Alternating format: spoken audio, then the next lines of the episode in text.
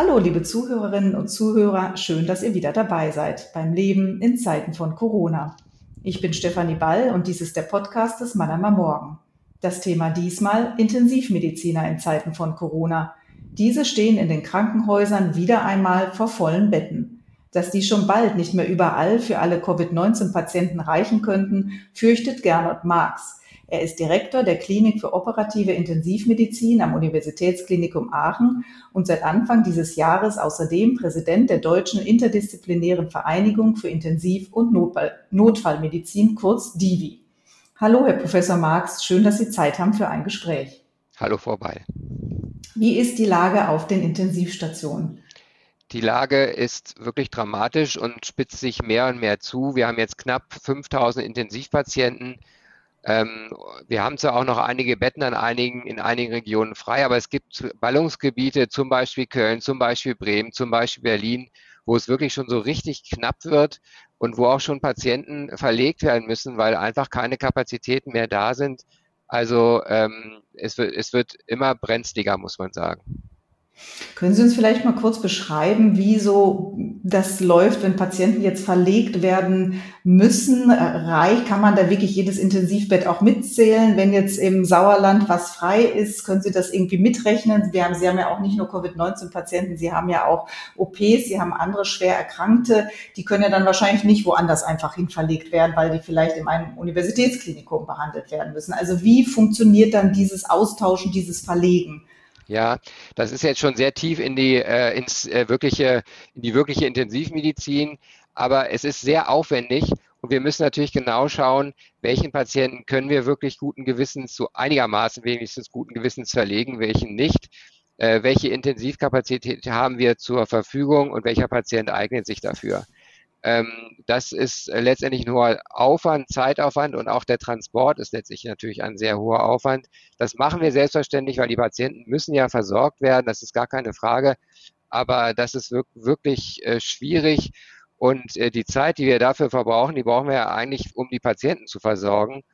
Und es ist wirklich auch schon so, dass wir an vielen Orten viele Operationen verschieben, absagen, Patienten abbestellen wir behandeln alle Notfälle und das ist, möchte ich auch nochmal sagen. Also ähm, wenn Sie ein, wenn Sie sich nicht wohlfühlen, gehen Sie zum Arzt, rufen Sie die 112, kommen Sie in unsere Notaufnahmen. Wir behandeln jeden Patienten selbstverständlich äh, und äh, schrecken Sie nicht davor zurück, weil wir jetzt immer sagen, es wird Zeit zu handeln.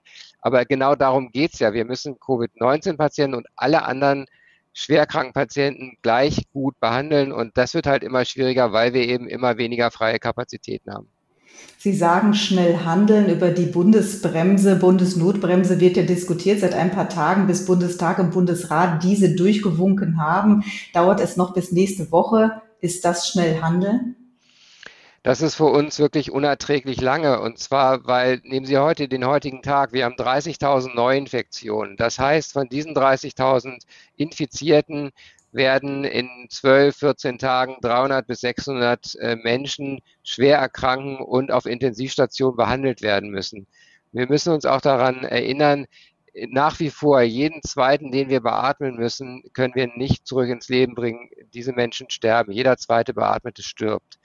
Und äh, deswegen ist jeder Tag letztendlich ein Tag zu viel. Es ist unser dringender Appell an die politisch Verantwortlichen und insbesondere an die Abgeordneten des Deutschen Bundestages, äh, zu, äh, zu handeln. Es, wir haben Krise. Es ist die, die kritischste Situation meines Erachtens in der Pandemie und wir haben keine Zeit mehr. Es geht jetzt wirklich ums Handeln.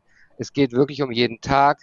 Und äh, ich, ich hoffe inständig, dass spätestens eben bei der Lesung, wo eine Zweidrittelmehrheit notwendig ist, um das Infektionsschutzgesetz, das neue zu verabschieden, dass dies dann auch geschieht und eben nicht, äh, sage ich mal, die gewohnten politischen Mechanismen äh, durchgearbeitet werden. Dafür ist jetzt wirklich die falsche Zeit. Es ist ein, no es ist ein Notfall für unser Land und es geht wirklich schlichtweg um Menschenleben. Sie haben, den, Sie haben den Appell jetzt an die, an die Politik gerichtet. Welchen Appell möchten Sie vielleicht gerne an die Hörer, an die Menschen im Land richten, solange es vielleicht auch diese Bremse noch nicht gibt? Was kann ja, jeder Einzelne tun? Das ist ein ganz wichtiger Punkt. Also um es auch nochmal ganz klar zu sagen, ich selber und viele Menschen, die ich kenne, wir sind alle müde und wir möchten nichts mehr als wieder die Normalität zurück und diese Pandemie erfolgreich bewältigt haben. Aber leider sind wir da noch nicht. Äh, wir haben es sogar mit dieser Mutation B117 zu tun, die eben so viel ansteckender ist. Das heißt, wo sich früher mal einer oder zwei angesteckt haben, werden jetzt immer gleich ganz viele Menschen angesteckt. Auch wirklich ganz viele junge Menschen stecken sich ja im Moment an, aber natürlich auch ältere, aber es betrifft wirklich jede Altersgruppe. Und so schwer es jedem Einzelnen, auch mir fällt, wir müssen wirklich sehen, Mobilität äh, reduzieren, Kontakte vermeiden, viel testen, Zeit zum Impfen zu gewinnen. Es ist für mich wirklich so, so, so widersinnig. Wir sind wirklich quasi auf der Zielgeraden. Wir haben jetzt eine wirksame ein Medikament, also Impfung zur Verfügung, was wirklich lebensrettend ist. Wir sehen es ja auch auf unseren Stationen. Wir haben jetzt fast keine über 80-Jährigen mehr zu behandeln. Es war nicht die Mehrzahl der Patienten wohlgemerkt in der Vergangenheit, aber die sehen wir quasi gar nicht mehr in unseren Notaufnahmen mit Covid-19. Also die Impfungen wirken. Und äh, wir müssen einfach jetzt die Zeit gewinnen, um ganz viele Menschen zu impfen. Ich habe gehört heute äh, 740.000 Impfungen. Es geht wirklich voran und wir müssen einfach noch Zeit gewinnen. Und ich würde, was ich mir wünschen würde, ist so, eine, so ein Zustand, wie wir letztes Jahr über Ostern bei dem Lockdown hatten. Wenn ich dort jeden Tag in die Klinik gefahren bin, war es eigentlich wie Sonntag, wenn ich zur Sonntagsvisite fahre. Es war nichts los auf den Straßen, weder Autos noch sonstige äh, äh, ähm, Menschen, die auf der Straße waren. Und einen solchen Zustand brauchen wir jetzt wieder für einige Wochen und um einfach Herr dieses Infektionsgeschehens zu werden. Sobald die Zahlen wieder unten sind, so wie letzten Sommer, dann kann man mit Öffnung und ja immer mehr Geimpften auch wieder sehr schnell äh, in Öffnungsstrategien übergehen. Aber jetzt akut diese Zeit, die müssen wir irgendwie noch beherrschen. Das ist wirklich, wie gesagt, meines Erachtens die kritischste Situation seit Beginn der Corona-Pandemie. Sie sagten gerade, dass die 80-Jährigen zum Glück nicht mehr auf ihren Intensivstationen liegen. Wer liegt denn dann da jetzt? Nun, alle anderen. Äh, wir hatten, äh, muss man allerdings auch sagen, auch in der ersten und zweiten Welle waren, war jeder zweite unter 70. Also es ist nicht so, dass wir nur über 80-Jährige behandelt haben. Natürlich haben wir die auch behandelt, ist gar keine Frage. Aber wir sehen jetzt eben äh, auch deutlich jüngere Patienten, viele in den 40ern, in den 50ern. Ob das am Ende, wie viele Jahre im Altersdurchschnitt das dann sein wird, das können wir noch nicht sagen. Aber von allen Orten, also es ist noch nicht wissenschaftlich valide, aber von allen Orten von allen Kolleginnen und Kollegen aus ganz Deutschland hören wir, dass wir mehr und mehr jüngere Patienten sehen ohne Vorerkrankungen. Und das ist natürlich, äh, ja, ist ja eigentlich egal, aber es ist wirklich dramatisch, einfach zu sehen, wie, wie, die, wie schwer erkrankt die, die Menschen auch sind. Und ähm, deswegen wirklich dieser dringende Appell, äh, nochmal sich wirklich nochmal zu disziplinieren. Ich weiß, wir Intensivmediziner sagen das seit über einem Jahr, äh, und keiner kann es mehr hören, aber es ist dennoch so. Und wie gesagt, wir haben das Ziel, diese Impfung noch vor Augen. Und, und das müssen wir einfach irgendwie noch zusammen schaffen. Wie hoch ist das Risiko für diese auch zum Teil jüngeren Menschen dann zu versterben? Gibt es da Prozentzahlen, die Sie nennen können? Ja, also ähm, es ist so, dass äh, auch bei den äh, unter 50-Jährigen in der zweiten Welle jeder fünfte verstorben ist. Wenn Sie das nochmal, es ist natürlich viel darüber gesprochen worden, aber man wundert sich ja doch immer, welche Schlagkraft dieses Virus hat, wie es die Menschen da auch äh, trifft, gesundheitlich. Was macht es so heimtückisch, dieses Virus? Warum ja, äh, gerät da alles außer Kontrolle und ähm, sterben am Ende die Menschen und sie können sie trotz hochtechnisierter Medizin nicht mehr retten? Naja, was wir ja nicht haben, ist ein spezifisches Medikament gegen das Virus. Wie wir ja für, für, viele andere Erkrankungen haben wir ja irgendwelche spezifischen Antikörper oder wirklich zielführende Therapien. Das haben wir ja nicht. Was wir machen, sind im Prinzip unterstützende Maßnahmen und äh, versuchen, äh, andere Komplikationen zu verhindern und die Zeit zu überbrücken, bis das Immunsystem der, der Menschen selber das, das Virus sozusagen erfolgreich bekämpfen kann. Ähm, das äh, Virus ist, äh, macht eben primär ein, ein wirklich ein Lungenversagen von umfangreichstem Ausmaß. Viele Menschen brauchen ja auch die, sogar diese künstliche Lunge, anders können wir sie gar nicht mit Sauerstoff mehr versorgen. Und äh, ähm, sind offensichtlich so, äh, ja, so äh, virulent, äh, dass dann eben auch andere Organsysteme betroffen werden, die Nieren versagen, wir das Herz-Kreislauf-System stützen müssen. Und wir sehen ja auch, dass bei den Menschen, selbst wenn, wenn wir es dann geschafft haben, sie zurück ins Leben zu bringen, weil immerhin zehn Prozent dauert das ja auch länger als zwei Monate, sehen wir, dass sie auch langfristig große Probleme haben äh, und dann nicht sofort wieder die alten Menschen von vorher sind, sondern wirklich Monate und, und viele werden nie wieder die, die Alten sein. Also das ist äh, wirklich dramatisch und deswegen wirklich dieser Appell ja auch an jeden, äh, vermeiden Sie es, wenn es irgendwie geht, sich zu infizieren. Nun haben wir ja viel oder wird viel investiert in die Schnelltests. Deshalb öffnen ja auch unter anderem nächste Woche zumindest vorerst in vielen Städten und Regionen die Schulen. Können wir uns da sicher testen, sicher sein? Äh, Test ist besser als kein Test. Ähm, aber äh, diese Schnelltests haben keine absolute Sicherheit. Im Gegenteil, wir, wir sehen, äh, dass sie so etwa 65, 70 Prozent so Sicherheit haben. Wir sehen vor allen Dingen, was, wo sie relativ gut äh, äh, positiv testen, das sind bei den sogenannten Superspreadern. Also jemand, der eine hohe Viruslast hat, da sind die relativ äh, sicher. Und das ist auch gut, wenn man die erkennt, dann weiß man, okay, hier ist ein Infektionsgeschehen, wo man besonders eben achten muss und das man eben ein, eindämmen muss.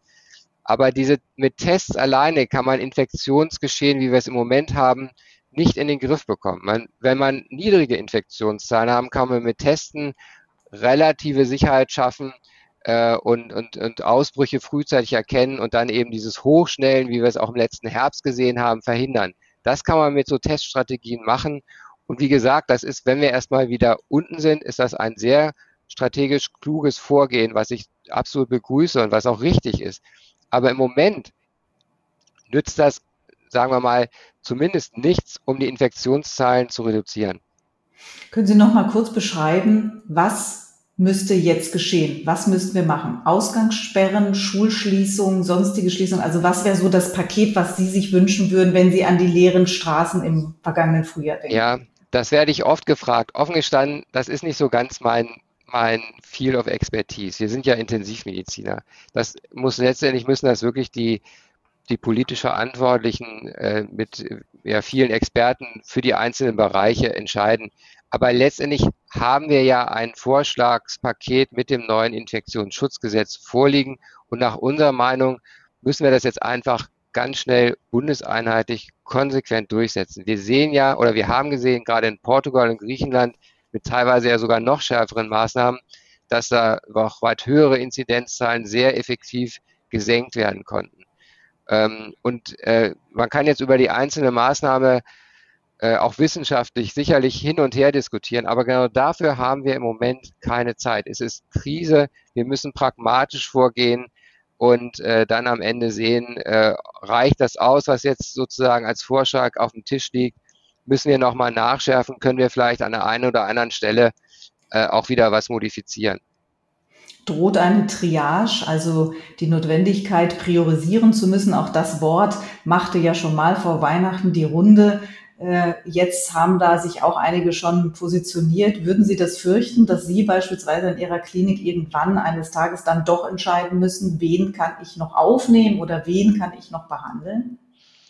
Also äh, Triage äh, befürchte ich, äh, ich gehe nach wie vor davon aus, dass wir keine Triage durchführen müssen, weil wir immer noch diese 10.000 Betten in, äh, Intensivkapazität Reserve haben. Aber wenn wir das an, wenn wir das benötigen, heißt das, dass alle Krankenhäuser sich nur auf die reine Notfallversorgung und die Versorgung von Covid-19-Patienten fokussieren. Da findet keine normale Operation mehr statt, äh, überhaupt quasi nichts anderes. Wir müssen äh, Mitarbeiterinnen und Mitarbeiter aus anderen Bereichen, aus dem OP, aus der Anästhesie, aus der Verwaltung äh, hin in die Intensivmedizin, um eben alle diese Betten auch betreiben zu können. Das heißt, dieses hohe Expertisenniveau, was wir ja eigentlich benötigen, gerade für die Schwerkranken, verdünnen wir dann eben mit den Nicht-Experten, um dann alle diese Patienten irgendwie versorgen zu können. Das werden wir natürlich auch machen. Von daher gehe ich nach wie vor von keiner Triage aus. Aber das ist eine Situation, die wollen wir alle nicht haben. Wir wollen sowohl Covid-19 als auch alle anderen Patienten auch außerhalb der Intensivmedizin ja möglichst weitestgehend normal versorgen. Das ist ja unsere Aufgabe der Gesundheitsversorgung. Und äh, wir können jetzt das nicht alles äh, total unter der, wir verschieben ja heute schon Operationen, das muss man ja sagen. Und äh, schicken Patienten wieder nach Hause und sagen, dass sie in einigen Wochen wiederkommen müssen, was für die Patienten sehr viel Stress und Leid bedeutet. Und ich hoffe nicht, dass es oft auch letztendlich dann äh, zu, zu, zu Entwicklungen dann kommt, die, die wir alle nicht haben wollen. Würden Sie das denn als eine indirekte Form der Triage beschreiben? Genau das, was Sie gerade beschreiben. Sie müssen Operationen aufschieben. Ich gehe davon aus, das sind natürlich Operationen, die nicht unbedingt jetzt passieren müssen, sondern Korrekt. genauso gut noch. Ja, ich offen gestanden, das würde ich nicht machen, weil dieses Wort Triage, das kommt ja aus der, ist ja militärisch, aus der historischen Militärmedizin, wo man einfach dann entscheidet, äh, welcher Patient oder welcher Soldat sozusagen als erstes und welcher Soldat nicht mehr behandelt werden sollte. Ähm, wir verstehen ja bei dem Begriff heute äh, während der Corona-Pandemie die Situation, eine, ein Beatmungsgerät, ein Intensivbehandlungsplatz, zwei Patienten, wen behandle ich? Und wenn ich dann von einer weichen Triage rede, ist dann immer noch dieses Schreckensbild sozusagen vorhanden. Also von daher denke ich, ist das nicht so. Das ist, äh, wir müssen natürlich jetzt äh, medizinisch äh, priorisieren, was ist äh, Notfall, was ist dringlich, was ist wirklich unter äh, im medizinischen Sinne, im guten Sinne vertretbar, verschiebbar.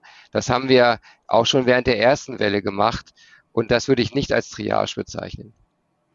Ärgert Sie das, dass die Divi und auch andere Biologen ja schon seit Wochen vor dieser dritten Welle und ihrer Wucht warnen? Ende Februar hatte ja die Divi sogar ein Prognosemodell vorgelegt, wo letztendlich das Szenario, was sich jetzt die Realität nennt, abgezeichnet hat. Also ärgert Sie das, dass wir da reingerutscht sind?